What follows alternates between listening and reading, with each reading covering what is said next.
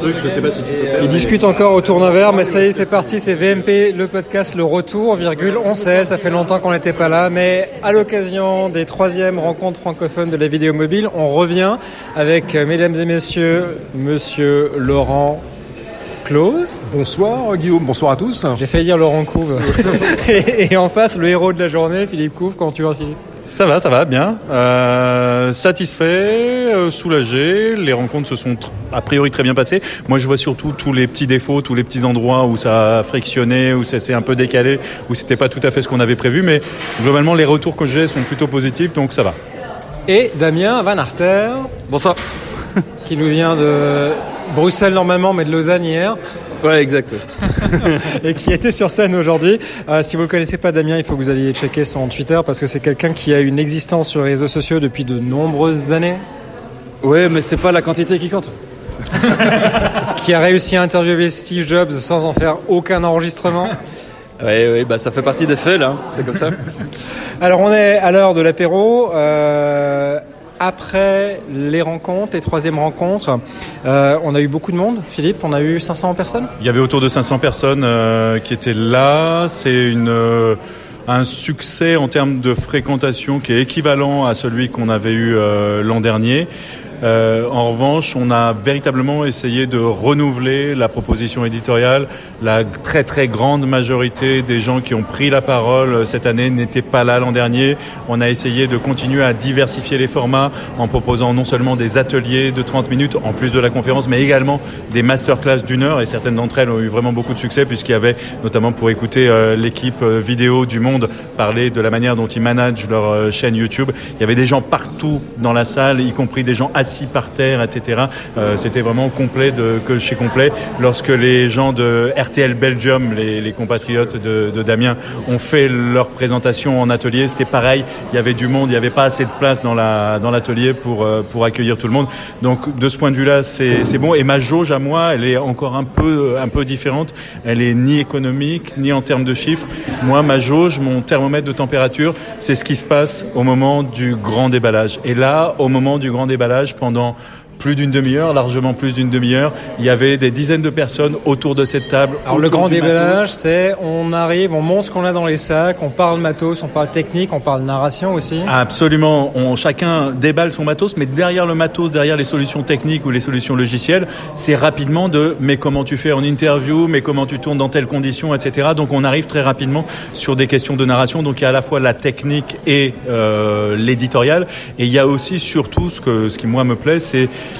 l'enthousiasme et la volonté de partage. Et c'est ça qu'on a fortement ressenti. Et je pense que Damien l'a ressenti. C'est la première fois qu'il qu'il voyait ça. Et c'est quand même un truc euh, assez particulier, non? Alors va parler du contenu, on va évidemment lier vers le programme des rencontres pour que vous puissiez suivre un peu si ça vous intéresse. Il y a des articles qui ont été écrits aussi par des étudiants qui décrivent ce qui s'est passé si vous rattrapez un peu l'événement et que vous avez envie de savoir ce qui s'est passé. Sur le contenu, très franchement les gars, moi j'ai besoin de vous pour me raconter ce qui s'est passé parce que entre les tables rondes et puis la battle qu'on m'a demandé de, euh, à laquelle on m'a demandé de participer, j'ai pas vu grand chose de la conférence. Qu'est-ce que toi Damien, tu as retenu qui t'a plus intéressé? Qu'est-ce que tu as appris? Parce que souvent quand on travaille dans le domaine et qu'on vient dans une conférence comme ça, on voit plein de potes, c'est génial, mais on connaît déjà la plupart des sujets. T'as appris des trucs aujourd'hui? Ouais, mais il y, a- eu des sessions qui étaient très techniques l'après-midi. Euh, je dis pas que c'est celle où je, me suis le plus amusé. Euh, parce que ça, partait loin, hein. euh, les trucs sur les focales, machin et tout. Moi, c'est pas ma cam. euh, Je suis pas, euh, voilà. C'est, mais c'est intéressant parce que tu apprends des trucs. Moi, ce que ce qui m'a surtout marqué, c'est euh, ce que je disais à Philippe tantôt. J'ai euh, eu par certains moments donnés l'impression de me retrouver comme quand j'allais dans des quand je prenais congé de mes boulots pour aller dans des conférences un peu obscures euh, il y a 10 ans, il y a 12 ans là en disant euh, vous savez que les blogs il y a moyen de faire des trucs un peu marrants là. Euh, tu sais ton branche ton flux RSS sur ton bidule là et ça te fait un truc où tu t'envoies des contenus. Ah ouais putain comment on pourrait faire? Ah putain c'est cool. Une forme d'enthousiasme. Ça, c'est rare les conférences médias où on s'éclate où il y a de la banane où les gens sont là euh, c'est rare de nos temps. Donc ça ça c'était vachement bien. C'était euh, comme dit Philippe, c'est la première fois que je sais venir parce que les autres années, je suis, euh, voilà, je suis occupé, je fais d'autres choses et je suis, je suis sur le terrain avec mes étudiants ou, euh, ou avec mes partenaires, mes clients. Là, cette année-ci, je lui avais dit que je serais là, donc euh, je l'avais booké dans le, je l'avais booké dans l'agenda et c'est, non, c'est un, c'est un bonheur de pouvoir être là. C'est, gay, c'est, on revoit les copains, on revoit les gens avec qui on se suit en ligne euh, les uns les autres, on se, ouais, on se, bon, euh, des gens avec qui on partage plein de trucs à l'année. Et ça, c'est aussi, je pense que c'est une des choses qui se ressent, c'est le fait, le grand déballage, c'est ça. Si, si tu gardes ton matos pour toi et que tu le montres pas aux autres, non, c'est mon matos, c'est mon setup, c'est à moi, c'est moi qui l'ai fait, bah, tu vas nulle part, quoi. Tandis que si tu prends le risque d'aller le confronter à ce que les autres peuvent te raconter, à ce moment-là, tu peux commencer à l'améliorer, tu peux commencer à filer, voilà. Et ça, ça, pour moi, ça fait partie de l'ADN de ce que Internet devrait, pourrait, devrait être et devrait continuer à être, voilà. Alors, le chef opine du même, hein, euh, Philippe est très d'accord à ce que tu es en train de dire. Je, crois qu'il y, a, des, deux tendances qui se dégagent si on parle un peu. Alors, on voit le côté bon enfant, on voit le côté industrie qui démarre aussi, et puis euh, les, des gens qui sont là, qui ont envie de faire des choses. On a repéré avec Laurent quand même deux grandes tendances, c'est qu'on s'est débarrassé de ces saletés de câbles. On commence à envisager de pouvoir se débarrasser pour faire du son euh, des câbles, et puis le, montage. Je commence sur le téléphone, je termine sur l'ordinateur ou vice versa, etc.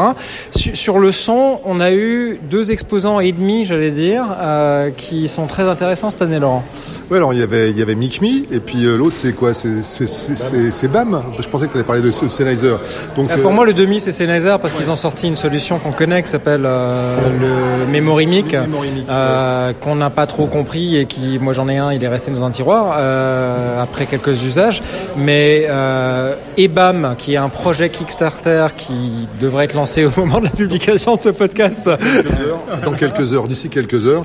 Donc un transmetteur Bluetooth. Donc on utilise enfin le, Bluetooth qui est dans tous les smartphones aujourd'hui pour brancher n'importe quel micro XLR, pour émettre avec un micro XLR sans fil sur n'importe quel smartphone aujourd'hui. Et on sait depuis des mois que, que, Filmic Pro accepte avec un petit switch, le, reconnaît les micros Bluetooth. Donc pour des journalistes mobiles, c'est enfin la possibilité de filmer avec un gimbal stabilisé et d'avoir en face un micro to totalement sans fil, sans câble et sans les bricolages qu'on qu qu connaissait aujourd'hui. Et puis le deuxième exposant, c'est MicMe, donc qui existe là depuis un, petit peu plus longtemps, qu'on qu connaissait déjà avec une solution, on va dire, un peu plus haut de gamme en termes broadcast, en termes de, qualité, mais qui pose un problème. C'est un gros micro, c'est plutôt un micro d'ambiance, c'est plutôt un micro, on va dire, canon déporté, c'est vraiment pour aller, pour aller faire du, du, son à proximité, mais qui a un son vraiment extraordinaire et qui permet là aussi de s'affranchir aujourd'hui d'une solution filaire avec du gros câble XLR.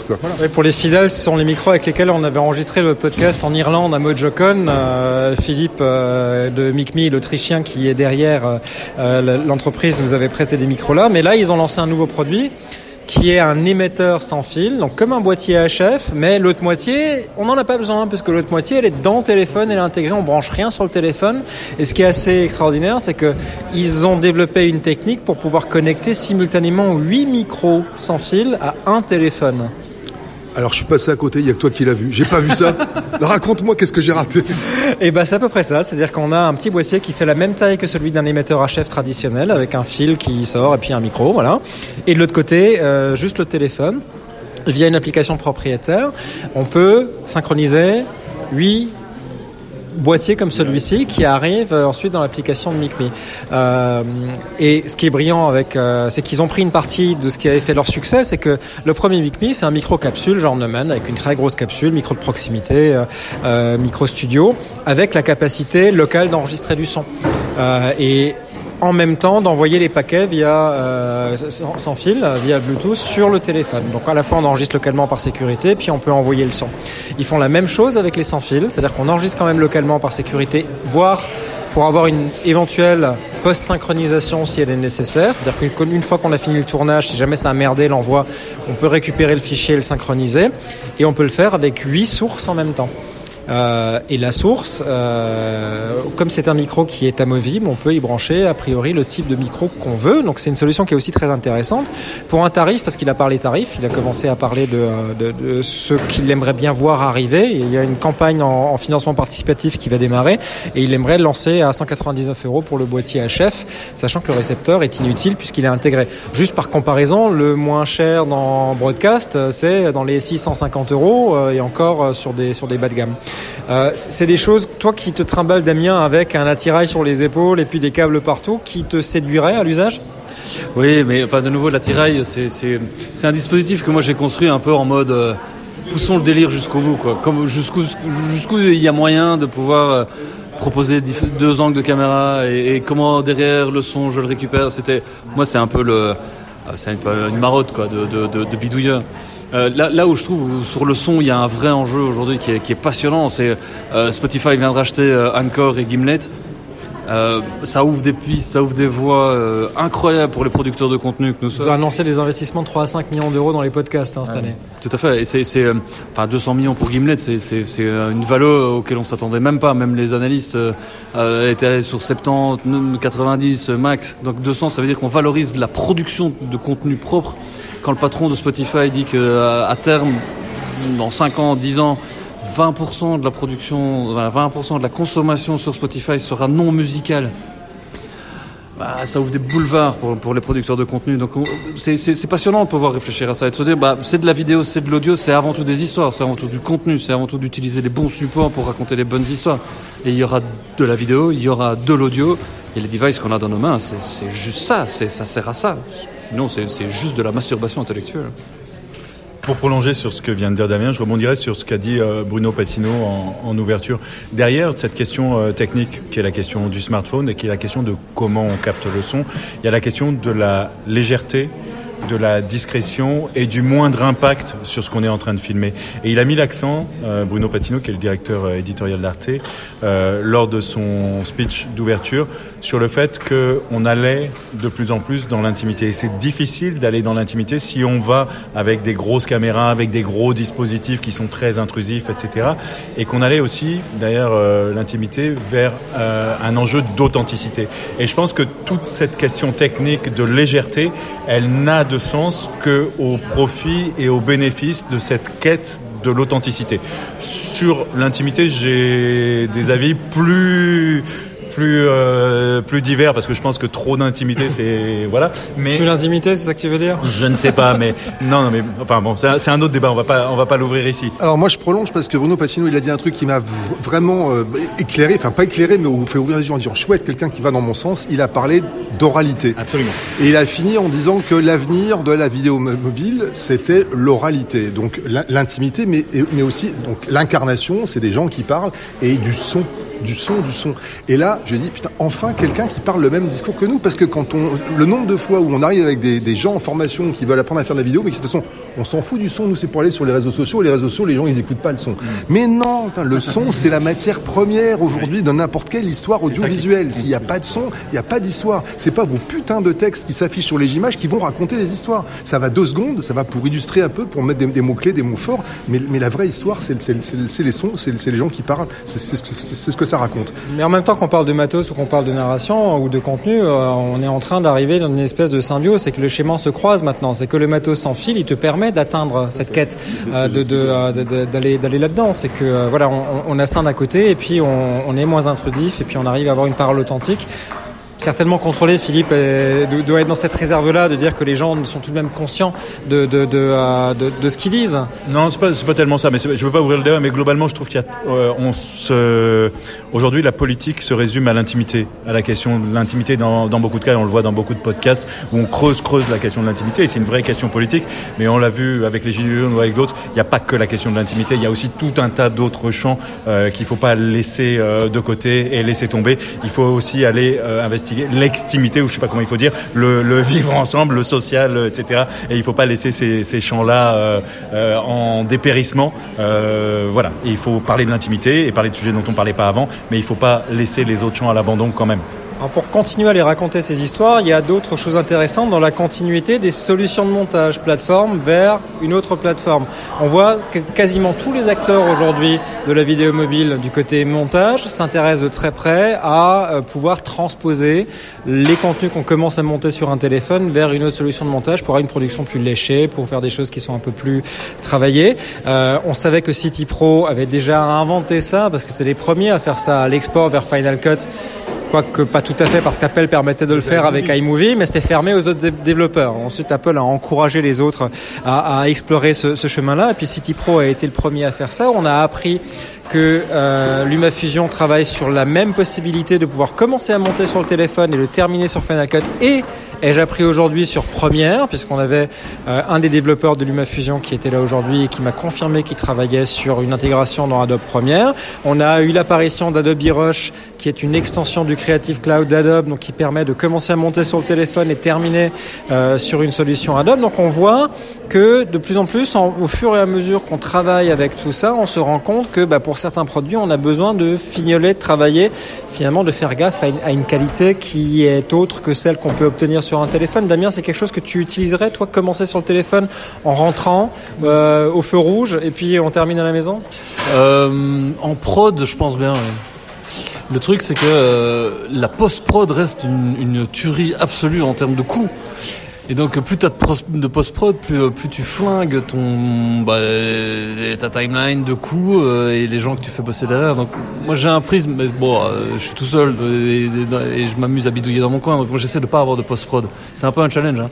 C'est pour ça que moi j'utilise Switcher par exemple.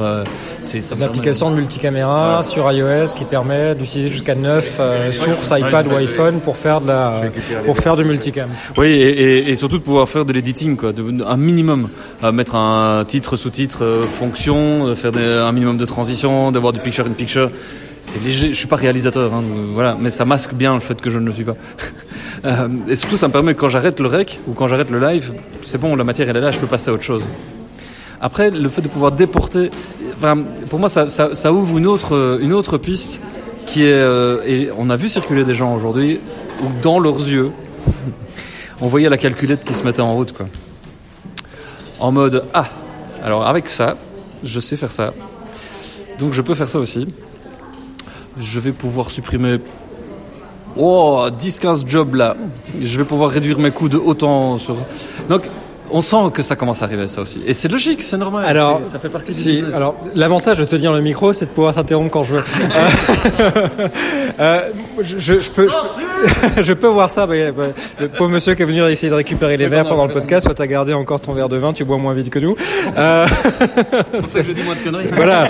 Mais, mais je pense qu'il y a, a peut-être une logique aussi de vouloir non pas supprimer, mais rationaliser, parce qu'on a maintenant une contrainte de on veut continuer à faire de la production qu'on a toujours fait, puis on veut dégager des moyens pour pouvoir aller toucher les gens là où ils sont, c'est-à-dire sur leur smartphone. Et ça, je peux entendre aussi si tu veux des gens qui cherchent. Convaincu. Tu prêches un convaincu. Attends, putain, j'étais le premier quand, quand j'étais dans des, dans des gros médias à, à, à, montrer le potentiel de tout ça, en leur disant le but c'est pas de virer des gens. Un réalisateur, un bon réalisateur, si son œil peut s'exercer sur des bonnes caméras, ça s'exercera bien sur un téléphone un, vrai réel, un mec qui a un œil, qui est capable de. Donc, évidemment. Et pendant ce temps, on dégage des gens pour faire d'autres choses. Mais évidemment, c'est.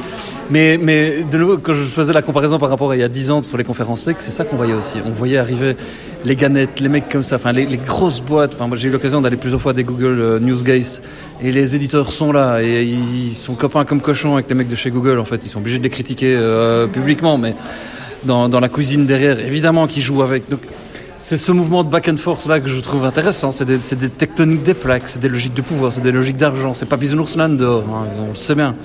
Mais c'est justement aussi parce qu'on fait peut-être partie de ceux qui ont une possibilité. Et ce que Philippe a réussi à faire ici avec son équipe, c'est de pouvoir rassembler des gens qui vont se parler d'une autre manière autrement, en, en, remettant le contenu et les, surtout les utilisateurs au centre du jeu de qui, parce que c'est pour eux qu'on bosse. Moi j'ai l'impression qu'on est vraiment euh, au tournant maintenant, c'est qu'au départ forcément le Mojo c'était un truc de geek, plutôt de mec d'ailleurs, où on était ah tiens nouveau joueur, on va faire des choses, et maintenant enfin on arrive sur les contenus, sur les histoires qu'on raconte, sur les explorations. On a vu plein d'exemples aujourd'hui Laurent d'ailleurs de ben, ça. Moi j'ai été, j'ai pris une claque avec la, la, RTL Belgique où, euh, où en fait la cellule Mojo est maintenant au centre de tout, c'est-à-dire qu'on a une espèce d'agence euh, mobile euh, qui produit du contenu et le contenu il va euh, vers la cellule web, vers la télévision pour, le broadcast, euh, vers la radio, vers les réseaux sociaux. Il est remis en forme. On a placé en fait l'équipe mobile au centre. C'est une espèce d'agence de fourniture de contenu carré, horizontal, 16:9, HD, etc. remis en forme pour les pour besoins. Donc c'est plus c'est plus on va faire une petite cellule dédiée gens qui vont bricoler. Le, truc est devenu le pilier le pilier central, l'axe. Mais je trouve ça assez assez édifiant. Pour moi, c'est vraiment un exemple euh, typique. Je vais faire un, de l'auto-promo euh, éhonté euh, sur ce coup.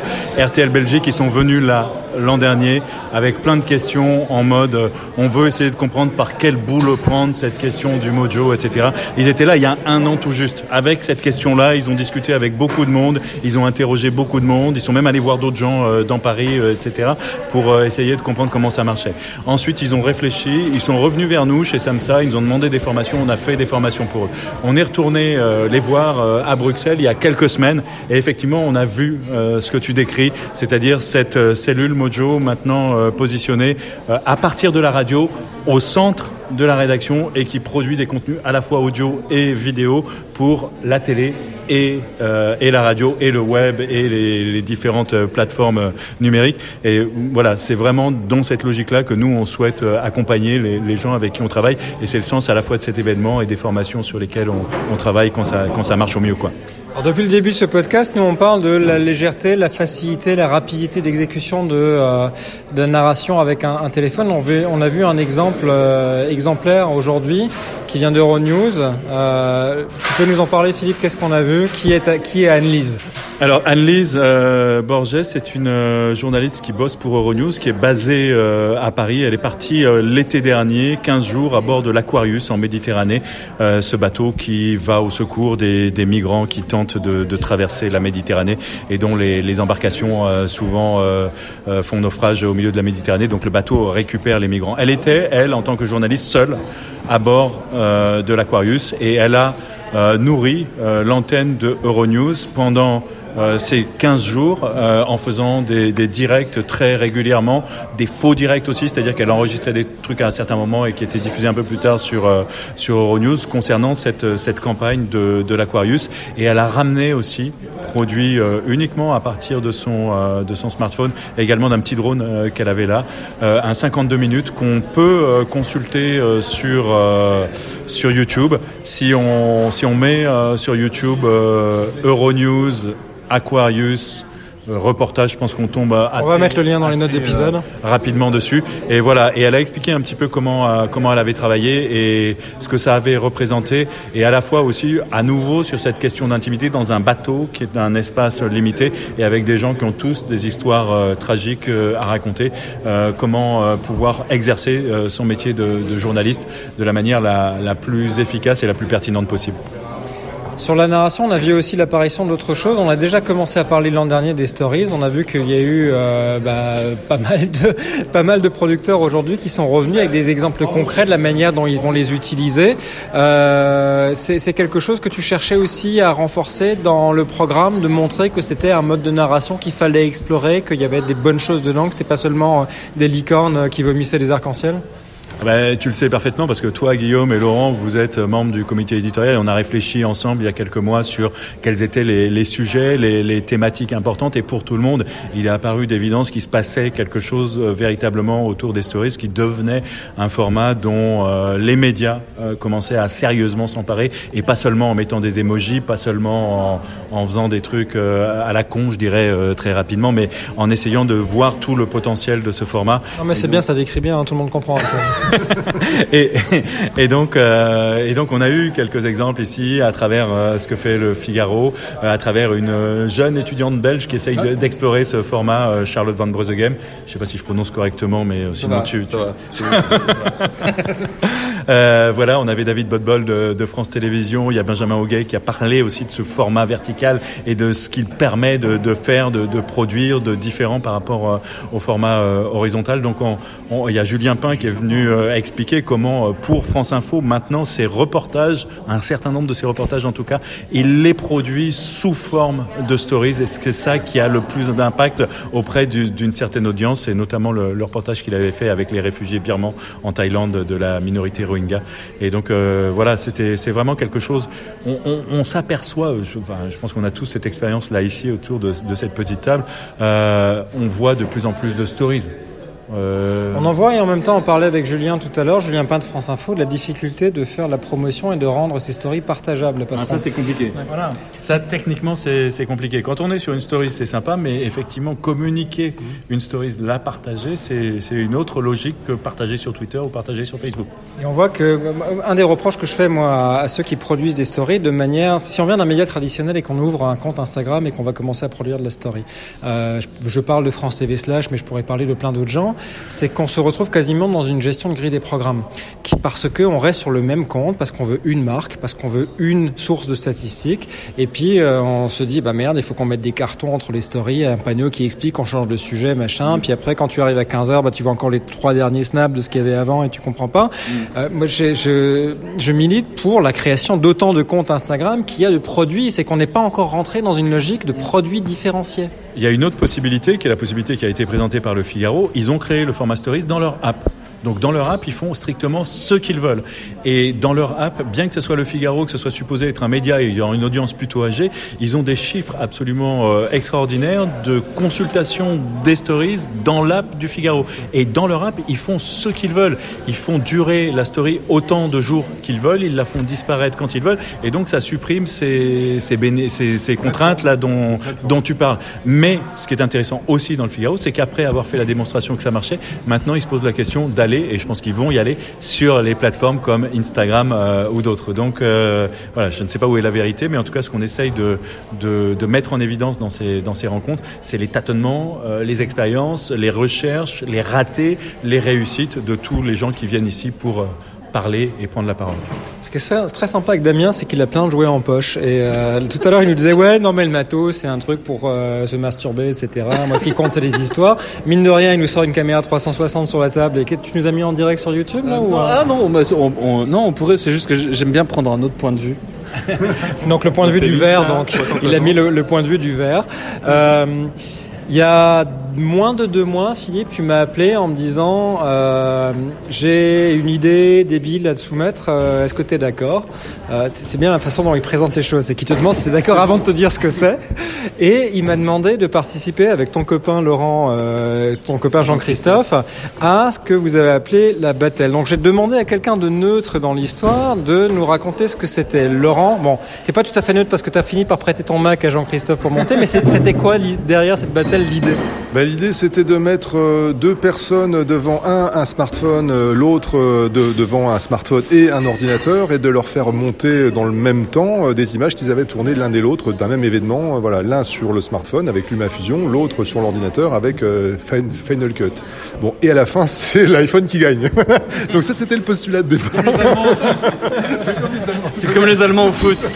Non, bon, non, non, mais donc ça, ça c'était le, c'était l'idée de départ. Elle était, elle, elle, elle était super. Euh, mais bon, on avait, on avait, on avait le champion du monde, toute catégorie à ma gauche, Guillaume Custer sur sur LumaFusion et sur l'iPhone, et on avait mon pote Jean-Christophe à qui j'ai mis mon pauvre MacBook entre les mains hier soir, qui a eu une panne de souris, qui découvrait le, tour, le tournage au format carré et qui a vraiment cacheté l'éponge en disant ok, je pense que je me suis fait remarquer dans un traquenard et vous auriez pu m'avouer les règles du jeu avant de commencer. Mais sinon, c'était super. L'idée, les résultats sont vachement bien. Voilà. Les deux résultats sont vachement, euh, sont vachement intéressants. Et euh, même si euh, c'est euh, l'iPhone et Guillaume euh, qui gagnent, c'est intéressant de voir qu'on peut faire les deux. Et puis ça nous amène aussi à cette conclusion que peut-être que tu as développé, que peut-être le meilleur du monde est en train de venir et qu'il est à cheval ou à mi-chemin entre les deux, qu'on commence le montage sur le téléphone et qu'on va le finir sur le smartphone, sur le, le laptop, sur l'ordinateur portable et qu'on va pouvoir affiner et finaliser euh, complètement notre, notre portage. Mais, j'en suis persuadé parce qu'on a parlé aussi, le bénéfice de la battle, c'est qu'on en a parlé sur scène avant de démarrer, qu'on a fait un atelier où on montait, on a montré les contraintes et qu'on a débriefé ensuite sur scène.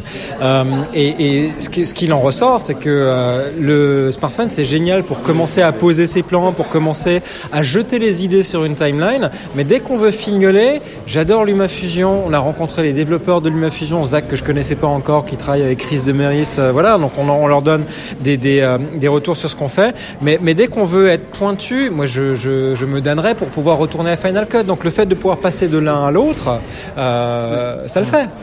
Damien n'a pas l'air de super d'accord. Si, mais si, mais mille fois oui, mais mais euh, mais euh, allez, tirons un plan sur la comète. Si ça c'est possible aujourd'hui, la rédaction de demain c'est quoi? On, a mis par terre les frontières des rédacs, on a fait des open space, on a mis par terre les frontières des, géographiques, parce qu'on sait qu'on peut bosser à distance. Les, newsrooms, en fait, elles sont déjà dans les nuages. On parlait des stories tout à l'heure. Elles n'ont pas été designées pour les, pour les journalistes, elles ont été designées pour les gens. C'est-à-dire que plus c'est simple, plus c'est facile, plus l'usage arrive et plus on peut s'entraîner là-dedans. Demain, et c'est déjà le cas aujourd'hui, vous pourrez très bien avoir des journalistes qui sont partout à travers le monde, qui sont powered by une rédac qui donne juste les moyens de le faire, qui va donner les outils, qui va, qui va donner une ligne éditoriale, un ton, quelque chose de ce genre-là, qui va donner un cadre et qui va dire derrière ça, peu importe vos fuseaux horaires, peu importe l'endroit où vous vous trouvez dans le monde, racontez-nous des putains d'histoires. Et peut-être. Moi, je commence que je, je, pense à, enfin, je commence à penser que ça nous emmène vers euh, vers ce que Bloomberg dit depuis des années, euh, Michael Bloomberg, qui est que le, le, côté captation, ce seront plus des journalistes qui vont le faire.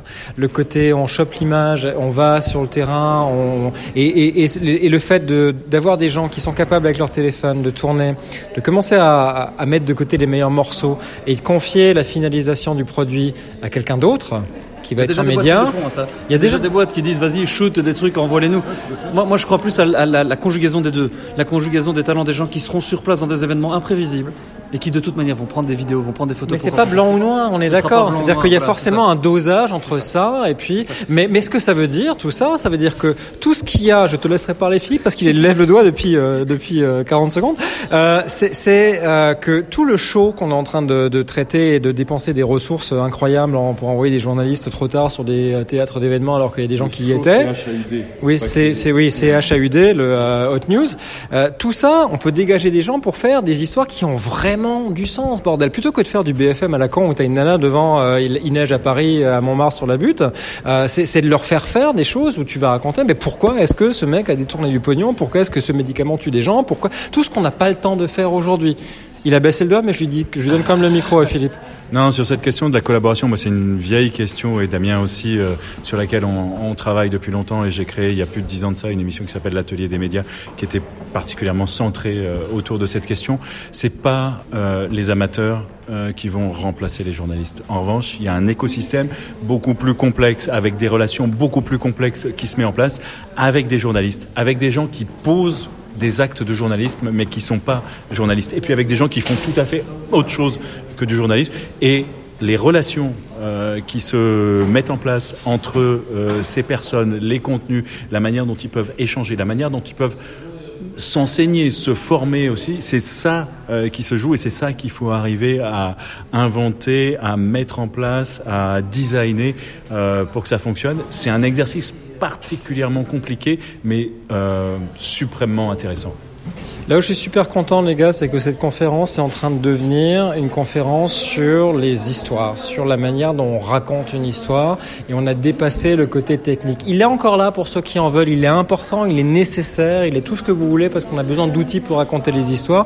Mais ce que j'ai vu sur scène aujourd'hui, pour le peu que j'ai vu, parce que c'est vrai que j'étais pas beaucoup dans la salle aujourd'hui, mais ça recoupe ce que vous venez de dire tous les trois, c'est que voilà, on a des gens qui ont envie de raconter des trucs et de pas se prendre la tête avec la manière dont ils vont devoir les raconter avec les outils qu'ils vont utiliser. Donc c'est plutôt cool de pouvoir ramener ce genre de choses sur le paysage francophone. Euh, c'est quelque chose que Mojocon n'a pas réussi à faire en, en, Irlande. Ils sont restés très matos parce que c'était créé par des gens qui étaient vraiment sur le matos. Et je suis assez fier par proxy, si tu veux, pour Philippe, parce que j'ai quasiment rien à voir là-dedans. Mais, mais, mais de voir, mais de voir que ça, voilà, ça, ça, il y, y, a une, il y a une, une corde de gens qui s'intéressent à cette problématique-là et qui ont envie de le montrer sur scène. N'y a plus de vin, je crois qu'on va devoir fermer, oui. les gars. Hein. Ouais, on, va nous chasser sinon. bon, salut. Ils ont, ils ont, débarrassé le vestiaire. Il y a ma veste qui est partie d'ailleurs. C'était VMP, euh, débrief depuis euh, les troisièmes rencontres de la vidéo mobile à Paris, à la cité universitaire. Il y en aura des quatrièmes, Philippe? On verra, on en reparlera. Ça va sans doute évoluer dans le format, mais j'en reparlerai un peu plus tard. Il faut laisser le temps que les choses se passent. Il y en aura sans doute une, ça quand même, une euh... quatrième édition, mais qui sera. Euh, il faut, il faut bouger. Il faut pas rester euh, dans des formats euh, qui n'évoluent pas. Il faut pas euh, être victime de ce qu'on dénonce euh, chez les autres. Et je pense qu'il va falloir fortement faire euh, évoluer le format. Own dog food. Mangez yes. votre, beau, votre propre bouffe pour chien, on dit dans le monde. J'ai jamais compris d'où ça venait le côté bouffe pour chien. Je sais que ça, ça se dit, hein, mais. Ça. Si, si, on n'utilise pas, si on, si on dit pas ce qu'on fait, si on fait pas ce qu'on dit, on n'est pas crédible. Bon, allez, nous, on va boire un coup. Salut. C'est